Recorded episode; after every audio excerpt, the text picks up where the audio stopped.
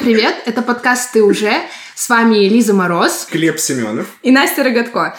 И сегодня у нас впервые есть гость. Его зовут Андрей Ткачев ортодоксальный гетеросексуал. Мы будем сегодня обсуждать два просто потрясающих мифа. Первый миф о том, что сейчас все отношения построены на капитализме. В общем, поговорим про эмоциональный капитализм. Второй миф будет про то, что женщины сегодня предъявляют какие-то максимально высокие требования к мужчинам, и эти бедные мужчины страдают.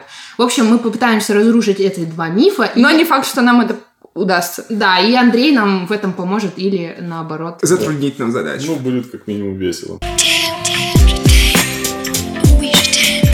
Кстати, у нашего подкаста теперь есть партнер, онлайн-гипермаркет 21 век Бай, которые дружелюбно предоставили нам микрофон, на который мы это записываем. Оказывается, у них на сайте есть категория интим-товаров, где вы можете найти вибраторы, вибромассажеры, эрекционные кольца. В общем, все то, что разнообразит ваш секс. Гуглите, ищите, добавляйте себе в корзину и скорее покупайте. Первый миф эмоциональный капитализм. Есть идея о том, что сейчас это все благодаря Тиндерам там и так далее развивается и при приобретает такие размеры, когда вот э, у тебя есть молодое подкачанное тело, значит, ты соответствуешь какому-то стандарту, например, в женщин, да, значит, ты хочешь какую-то соответствующую женщину. Если женщина, например, ходит в зал там или, я не знаю, или ездит на дорогой машине, она, соответственно, требует какой-то матч, соответствующий уровню. Логично, да. Это есть, правда? Ну, это так работает? уровни людей, и если девушка привыкла к определенному уровню уровню комфорта, не задумываясь над тем, сколько где что стоит. Ездить на отдых раз там в месяц, раз в два месяца. Соответственно, требования ее партнера будут соответствующими. И в этом ничего нет страшного. Мне кажется, это круто. Чтобы не было такого, что ваш партнер тянет вас вниз. Угу. И с экономической точки зрения, и с какой-то эмоциональной и так далее. А кто тогда аутсайдеры? То есть ты априори не можешь рассчитывать на что-то выше своего левела, получается? Да. И все. Это жестоко. Это жизнь, это жизнь. Какое-то время вы, конечно, можете там повстречаться, потрахаться на там каком-то физическом уровне взаимодействовать, но это в любом случае не выльется ни во что серьезное, потому что вы на разных уровнях вообще живете.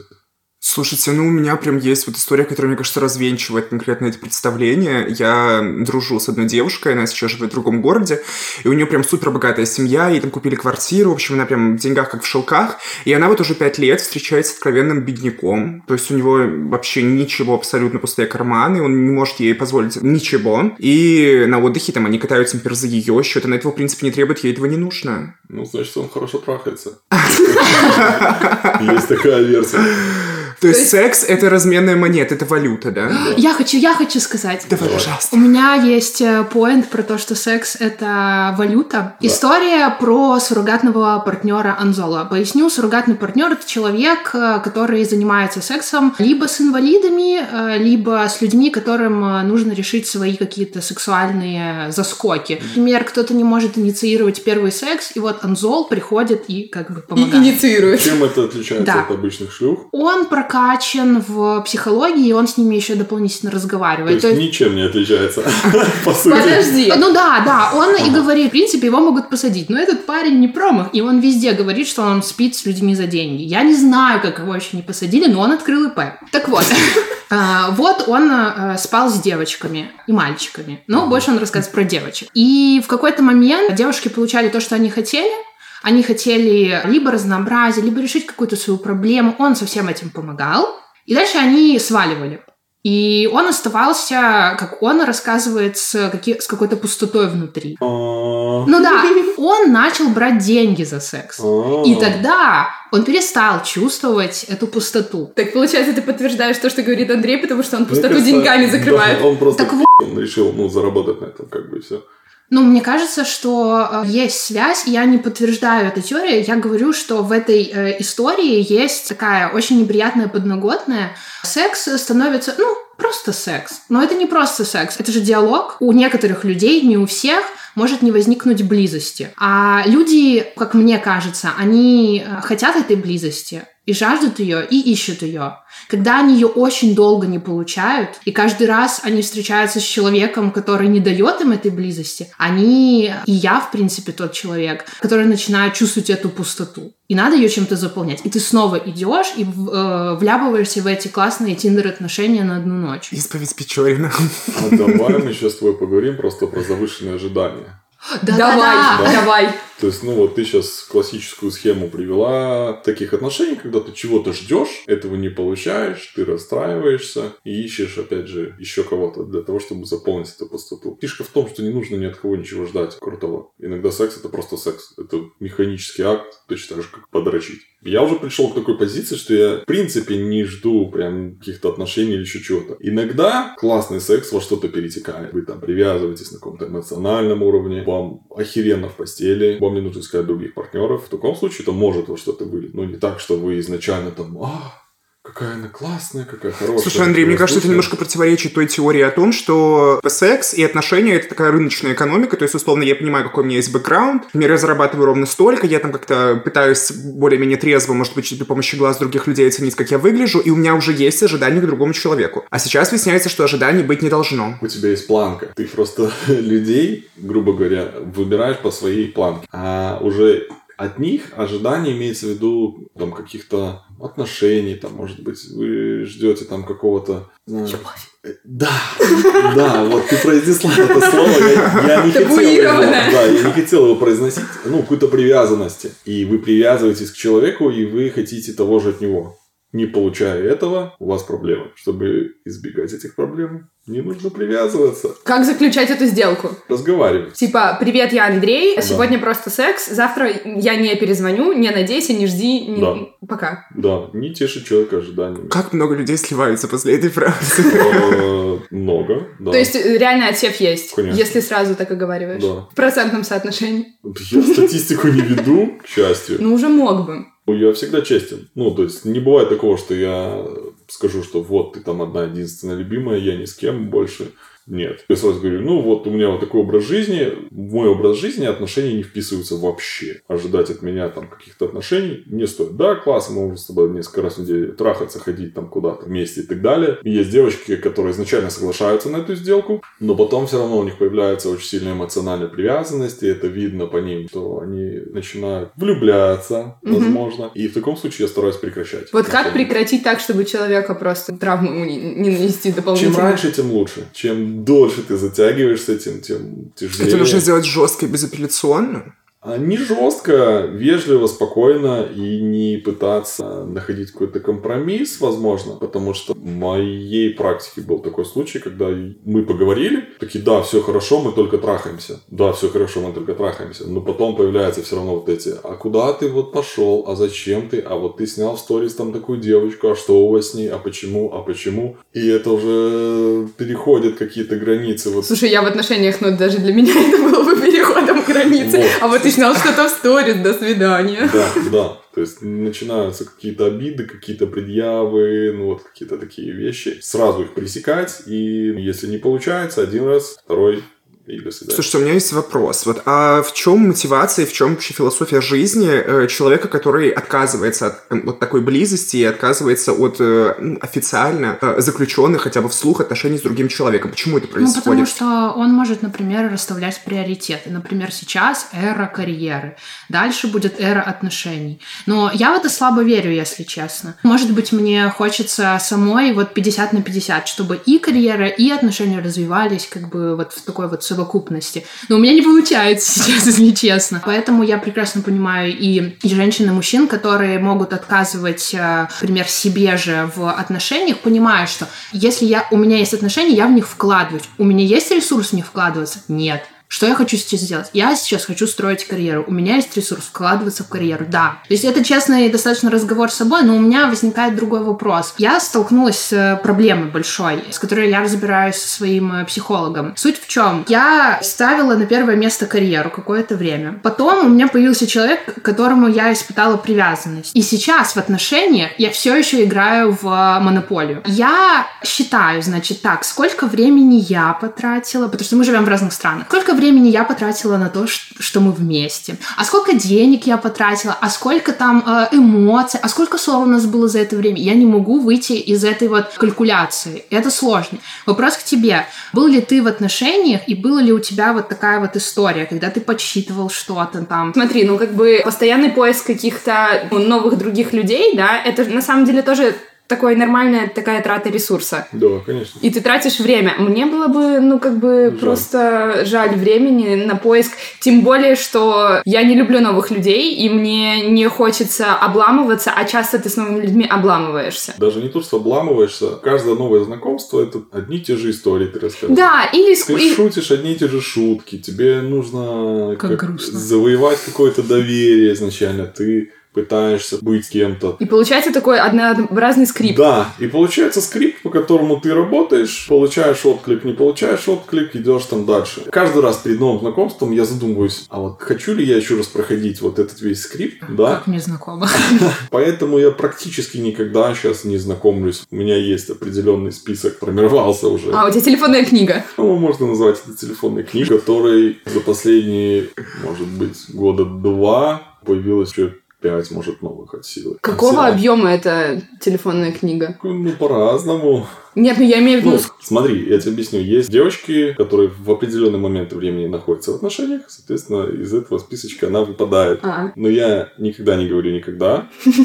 Точно так же, знаете, есть такие люди, которые вступают в отношения и сразу же рубят все мосты. Ой, стирают все номера телефона. Стирают, удаляются там отовсюду всех, ото всех отписываются. от- Стирают Тиндер. Да, да, удаляют Тиндер. Потом проходит полгода, и ты видишь этого человека опять там в Тиндере или еще где-то. Поэтому всегда есть люди из прошлого своего, которые захотелось им сейчас. Они тебе пишут, либо тебе там захотелось. Ты видишь там кого-то онлайн, там, о, привет, как дела? Слушай, такой вопрос. Вот у тебя достаточно много вот девушек, с которыми там вы периодически можете встретиться и, и приятно провести время. Не чувствуешь ли ты на себе давление общества вот насчет того, что вот время идет, а жены все еще нет, и даже постоянной партнерши, которую можно было бы так представить, например, типа вот эта Таня, мы с ней вместе уже пять лет, у нас типа все серьезно, скоро дети. Как белый цисгендерный мужчина, главное, гетеросексуальный, функционирует в современном мире, вот именно в такой парадигме? Да, я не испытываю никакого там давления. Может быть, там лет пять назад мне мама пару раз заговорила о том, что Дрюша... Лет пять назад тебе было сколько? 27. Ну да, такой кризис Уже- да, э, да, маминого да. среднего возраста. Да, возраст, когда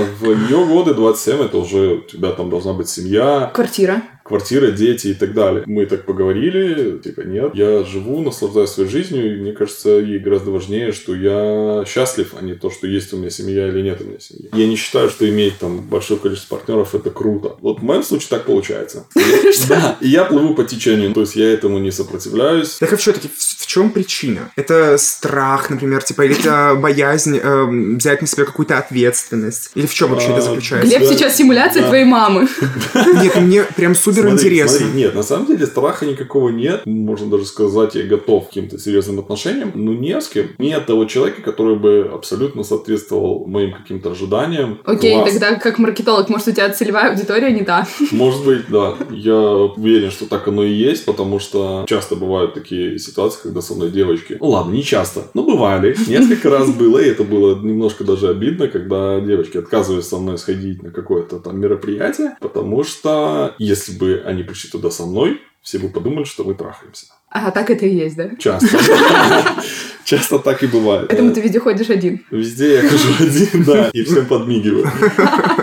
Слушай, окей, тогда перекручивая, как ты думаешь, сладшейминг все еще работает? Ну, то есть, типа, в обратную сторону, типа, если у женщины много партнеров. К сожалению, да. А для тебя это тоже работает? Если сопоставить твое количество сексуальных партнеров, и ты как бы знакомишься с девушкой, она называет тебе ту же цифру. Зачем ты это спросил? Да. Ты вот что думаешь? Ничего страшного. Всегда есть грань какая-то, психологическая на больше. Дело не в количестве партнеров. А в чем? Дело в том, для чего тебе это. Бывает, кто просто гонится за количеством. Ну, вот у меня есть такие ребята, которые... Как объездить все страны из да, списка ООН, да? да? Да, То есть, вот у человека была там цель за лето перетрахать 100 Вот это девочек, цель. например. Он был на бизнес И прям э, сидит такой, 99 лета зря прожил, вот не Да, успеваю, да, надо да, догнать. Да, то есть и у него эта история про то, что вот, вот количество, количество, количество, количество. В моем случае я всегда выдаю человеку какой-то кредит доверия в самом начале. Постепенно он его там растрачивает, либо не растрачивает. В моем случае практически все мои опыты были печальными. В смысле печальными? Относительно Э, чего? Ничего не перерастало А. в какие-то серьезные отношения, это не вырастало. Я хотела просто вернуться к э, завышенным ожиданиям и вообще ожиданиям. У меня есть мнение на этот счет. Человек не может не ожидать так сделан его мозг, что он э, должен ожидать, потому что если он не представит, что, о, может, за этим кустом есть лев, может, я туда не пойду. Плюс еще есть э, прежний опыт. В общем, ожидание — это абсолютно нормальная штука. Есть люди, которые действительно устраивают идеал э, отношений других людей, образ какой-то идеальный, и стремятся к нему, и обламываются. Была ли у тебя когда-нибудь мысль, что, а может, у меня есть идеал, которого не существует, существует. Потому что я много слышала истории. Я хочу, чтобы вот мой мужчина, он был, значит, сильный, да, а, богатый, умный, красивый, конечно. Еще вот нежный очень. И такой вот, Еще понимаешь, рыцарь. Да, Да, рыцарь. Да, да. И на курсах женственности, на которых я, конечно же, Да, была. там пишут записочки, Да, приклеивают да. Да. Но я- Серьезно? у- Подождите, у меня какие такая записочки? девочка, у которой висели записочки на зеркале ванны, на холодильнике. Ты там звезда, ты Я там убирала супер, такое. да. Это как э, я самая обаятельная и привлекательная. да. Да, Но аутотренинг. у меня было хуже. Знаете, что у меня было? У меня была карта желаний. И там был чувак, вырезанный из космополита. И у него были вот тут, вот, вот тут, слева, справа, снизу, сверху. Все вот, что у него должно быть. Ну, я не позволила себе вырезать э, чей-то член, Хотя надо было, это было бы смешно. И каждый раз, когда ко мне кто-то приходил, я убирала этот плакат. Я не палилась. Нафиг это делать вообще. Я не нашла идеал. Смысл в завышенных ожиданиях и в ожиданиях, что они все равно есть. Ожидания и строить воздушные замки – это вот прям разные вещи Мгм. совершенно. В любом случае, ты выдаешь человеку кредит доверия. Априори для тебя человек хороший. А у тебя маленький Ой, кредит? априори для меня человек никакой. Вот.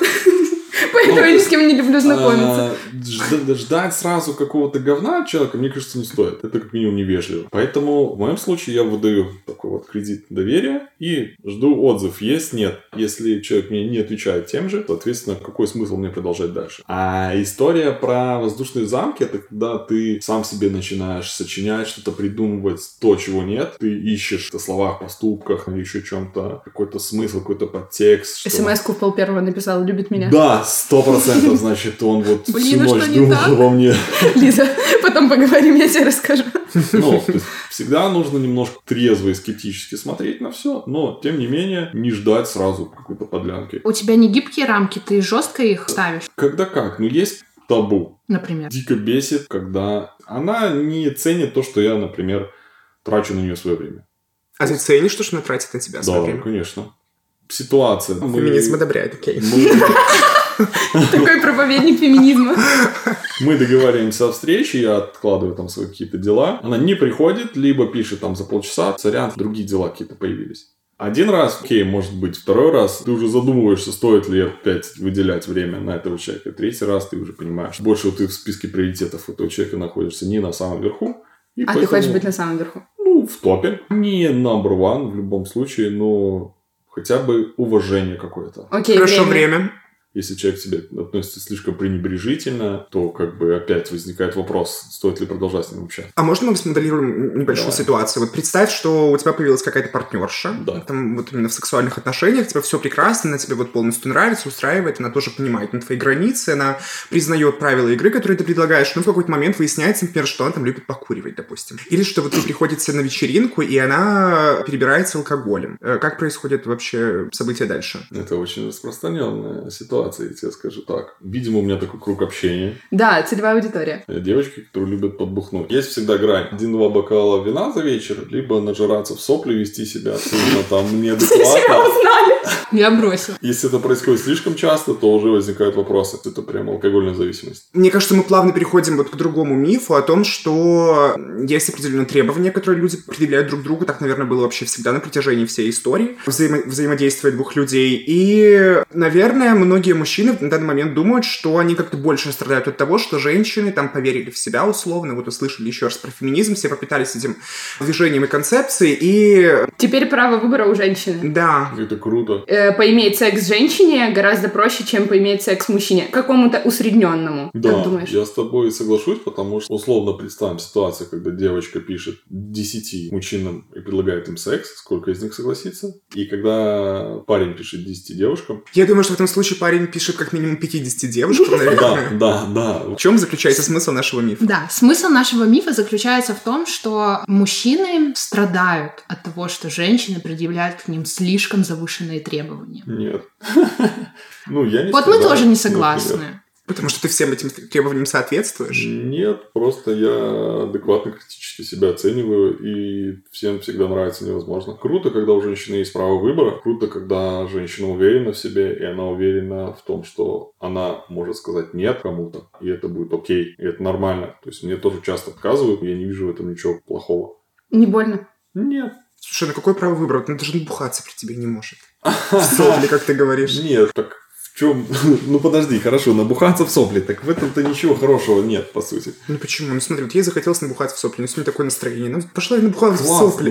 Я ее буду носить на руках тогда, если у нее это настроение там раз, я не знаю, в месяц. Будуар императрицы. Когда у? Ну, я буду следить. Нет, есть такие ситуации, когда, да, я просто слежу, чтобы она не выходила там за какие-то рамки. Слушай, ну в целом феминизм как-то уродует женщин. Радикальный, да. Ну, Не но обязательно радикально. А Ну, где зачем? проходит твоя граница радикальности? Когда это права женщин, это круто. Но когда женщины начинают нарушать права мужчин и других женщин. Например, ситуация, когда феминистки добились того, что на гонках Формулы-1 девочки перестали выходить в купальник. А это было прям элемент шоу Формулы-1, и это было кусок пирога очень жирный для моделей, которые... И для мужчин, которые на это смотрели. Да, но они не учли права тех девочек-моделей, которые работали на этих гонках, скажем так. Они добились своим феминизмом того, что нарушили права других женщин. И это прям уже за гранью, мне кажется. То есть, когда вы боретесь за соблюдение прав, не нарушая прав и границ других людей, это классно. Но когда вы лезете к другим людям и говорите им, что вот та-та-та, А мы выяснили, что у тебя очень жесткие границы, и от это тебя не сделаешь. да, а та-та мне не сделаешь. Я скажу сразу до свидания. Окей. Мне кажется, что вот этот миф, который мы вычленили из э, форумов инцелов, ну вот этих вот ребят, которые... Помнишь, э, у нас была статья, э, где я говорила радикальная феминистка и радикальный мужчина, идущий своим путем. Знаешь, кто это такие? Это такие ребята, которые решили, что им не нужны женщины. Вообще. Ну вот они посчитали как? Радикальные феминистки считают, что им не нужны Женщины мужчины, Или секс им не нужен. им не нужны женщины. И все, что, наверное, связано с этими женщинами, потому что, типа, тоже вот радикальные, прям такие маргинальные представители этого течения утверждают, что и сексом с ним заниматься тоже не стоит, там уст- устроили, короче, такую полную забастовку. Я не знаю, существует они до сих пор сейчас или нет. Да-да-да, Но, тем не существует. менее, и это даже не ЛГБТ, понимаете? То есть, типа, это просто вот мужчины, которые вот живут бромансом, Так на здоровье, если они не нарушают права других людей, так они имеют право делать все, что хотят. Короче, э, я хотела сказать, что и у мужчин, и у женщин, с- мне кажется, с каждым вот десятилетием повышаются требования друг к другу. Ну, мы уже об этом поговорили, да, ожиданиях и так далее. Но мне кажется, что женщина, когда она говорит, мне нужен богатый, красивый, такой, такой, такой, такой, и там целый список, и вот эта вот карта желаний, я ее не сохранила, кстати. У мужчин такой же есть список. Вот у тебя же есть рейтинг, ты про, Да. про него рассказываешь в своих интервью. Да, Расскажи про рейтинг. есть рейтинг. рейтинг девочек, он очень гибкий. Кто-то в него попадает, кто-то из него вылетает. А не знают существование этого рейтинга? Нет. А а если они читают твое интервью? А если не служит наш подкаст? Окей. Он нет, он э, есть у всех людей. Давай мы возьмем пример тебя. Давай. Предположим, что ты ни с кем не встречаешься, что у тебя есть запрос потрахаться. Ты сразу думаешь о ком-то, ты ему пишешь, да, да, нет, нет, нет, окей. Следующий в Занижаешь списке. планку. Да, следующий в списке. Ага. Пишешь следующему. И так далее, и так далее, и так далее. На каком человеке ты понимаешь, что в принципе не так уж и хотелось?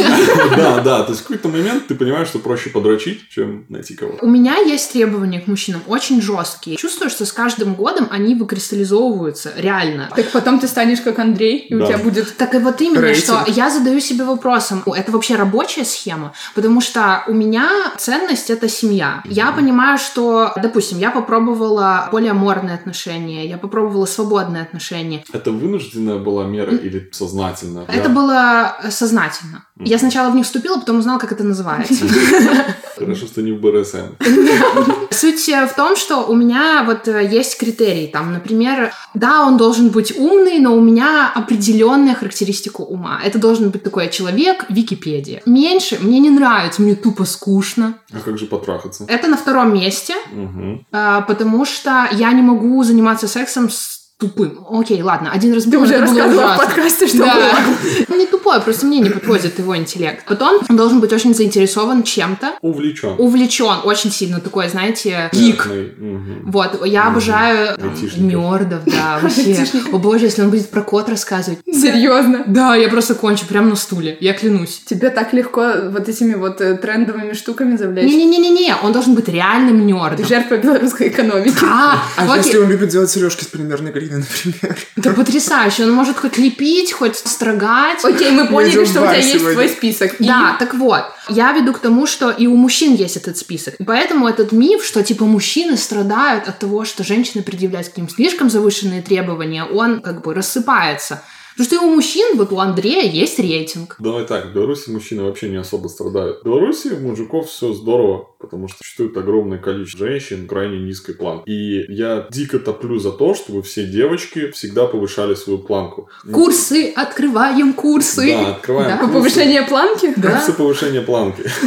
Многим девочкам не хватает уверенности в себе. К сожалению, чем более красивая девочка, тем больше она закомплексована, тем больше у нее там каких-то психологических проблем. Очень часто я вижу очень хороших девочек с заниженной планкой, и я смотрю на тех, с кем они там находятся в данный момент. Ты задаешь себе вопрос, блин, серьезно, вот с ним? Это вот эта история, да, когда идет такая симпатичная, уверенная все это, и парень в адиках. Слушай, а может быть вопрос в том, что просто это вынужденная мера, то есть э, ты понимаешь, где ты находишься, и ну, ты не можешь требовать чего-то большего, например, и, и просить апельсин стать яблоком, и поэтому ты уже смиряешься с этим апельсином, в конце концов, и идешь с парнем в адиках. Может быть, да. И такая история. Но все равно спускаться до лапши быстрого приготовления, это, мне кажется, не вариант. Мы утверждали, что капитализм в отношениях существует, и это нормально, и все должны так жить. Не все, но он существует, и это данность. Я не согласна с мифом, что капитализм в отношениях вообще должен быть. Просто если посмотреть в долгосрочной перспективе на такие отношения, получается, что в них нету какой-то... Окей, химия есть, страсть есть, э, классные воспоминания и все такое, то, о чем ты будешь вспоминать на смертном одре, но нету вот этой близости и вот этого тихого счастья, которое дает тебе просто прожить дольше. Об этом говорит гарвардское исследование про счастье, про то, что человеку нужен человек. Ну, офигенно. Они 70 лет делали исследования, и знаете, к чему пришли? Да, но человеку нужен человек, с которым вы будете смотреть не друг на друга, а в одну сторону. То есть- цитаты из контакта. Да, да, да, да. Э, Мысли Джокера! Я не знаю, мысли не мысли. Я знаю. Это он потом.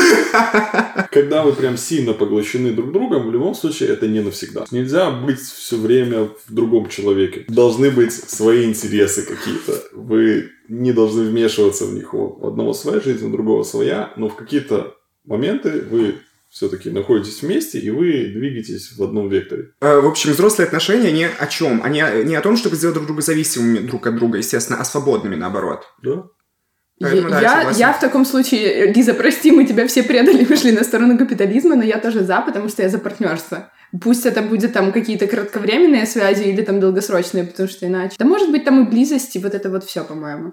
Ну, типа, я не хочу жить в капитализме, я хочу его разрушить, поэтому я становлюсь коммунистической феминисткой, которая вот э, раздробит его. Ладно, мы потом когда-нибудь об этом поговорим. который мы развенчиваем, это миф о том, что мужчины сегодня из-за феминизма страдают, потому что женщины предъявляют к ним какие-то невероятно высокие требования. И, собственно, выбирают женщины. Но не выбирают женщины, выбирают э, и мужчины, и женщины. Как мы выяснили, в Беларуси у мужчин вообще нет проблем. Давай так. Мужчины предлагают, а выбирают женщины. Всегда. Ну, я тоже иногда предлагаю. Слушай, ну не, не всегда абсолютно. Ну, хорошо, всегда есть... Тот, кто спрашивает, да, и тот, есть кто спрос, отвечает, есть, да. Есть предложение. Слушай, я не могу не отметить, что мне кажется, все-таки женщины страдают больше, чем мужчины Да. требований, которые им предъявляют. Причем Конечно. это не всегда даже озвучивается и словесно как-то выражается самим мужчиной. Ты просто живешь в той среде, когда, допустим, тебе страшно выйти на улицу или там за мусором не накрашено, и когда ты там ну, э, зимой ходишь в этих колготках и на каблуках. Или Мне страшно выйти мусор выбрасывать накрашенный, честно говоря, зачем? Вот послушай, ты, ты живешь в информационной среде, ты типа все это впитываешь, анализируешь, и у тебя какой-то, ну, в общем, есть какой-то бэкграунд, понимаешь, есть к этому рвение предрасположенность. Я понимаю, я иронизирую, но я согласна с тобой. Абсолютно тоже согласен с этим высказыванием, потому что очень многие девочки от этого страдают. От того, что к ним максимально завышенные требования, и они думают, что они им не соответствуют, они себя за это ненавидят, начинают что-то себе накручивать, накручивать, накручивать, и появляются Слушай, вот долж- должна быть какая-то польза, мне кажется, из всего этого. Вот лайфхак. Вот ты видишь девушку, которая ощущает себя, например, там некомфортно, или, как ты говорил, ненавидит себя за Да. вот того, что, за то, что она не соответствует ну, какому-то вот облачному идеалу, который на самом деле не существует. Как с ней взаимодействовать, как ей помочь и показать, что все нормально? дать понять, что тебе не важны какие-то стандарты, планки и так далее, и что тебе интересно просто с ней. Я всегда девочкам говорю, будь собой. Мне не нужно, чтобы ты из себя строил там какую-то фифу, там какую-то королеву и так далее. Ты можешь приехать ко мне абсолютно не накрашенной, в трениках, в байке и так далее. Это будет класс. Слушай, не бритые подмышки. Уходи, Андрей. Нет, нет, ну подожди. Тут мы возвращаемся к вопросу, это личная гигиена все-таки. То есть это та же история, что нечищенные зубы. Сказал человек с бородой. Да ну, Да. come on, я думаю, что это личные настройки. Если про подмышки, как бы я еще могу сказать, что да, там есть вопрос гигиены, то ноги, ну, вообще ни разу не вопрос гигиены. Ты не станешь здоровее. Смотри, я тебе- Станешь? Нет. Во-первых, не станешь. Да, я могу рассказать, что депиляция ног это вреднейшая вообще процедура. И я так и знала. Смотри, ситуация. Я приглашаю к себе девочку, она говорит, ой, сорян, я не побрила ноги. Я говорю, окей, ничего страшного. Это реальная ситуация? Да, или... это, окей. это, это прям реальная ситуация. Ноги, они по площади больше, чем подмышки. А за подмышками можно ухаживать. Например, там, типа их там мыть, например, чем-то сбрызгивать, и запаха никакого Как бороду. неприятного не Да, будет. косички заплетать там, например. Они Как на бороде. Да. Длинно отрастают. Так Да. поч- почему же, например, вот ноги брить? э, мо- мож- Можно, Ну, точнее, не брить? вкусовщина. Вкусовщина. Да, я бы очень хотела разрушить миф про какие-то там завышенные требования с одной и со второй стороны. Окей, у вас могут быть какие-то приоритеты в качествах человека, которые вы ищете. Плюс вкусовщина с подмышками, ногами, волосами, бородами и так далее. Одна моя подруга, она выбирает мужчин только с бородой. Типа, у тебя нет бороды? Вот Нет. это вот Тимати, да? Вот Всё, у нее ни играет. слова больше. Ни слова. Окей. Я просто хотела процитировать поэта современного. Вот, в общем, мы его разрушили, да? Какие молодцы.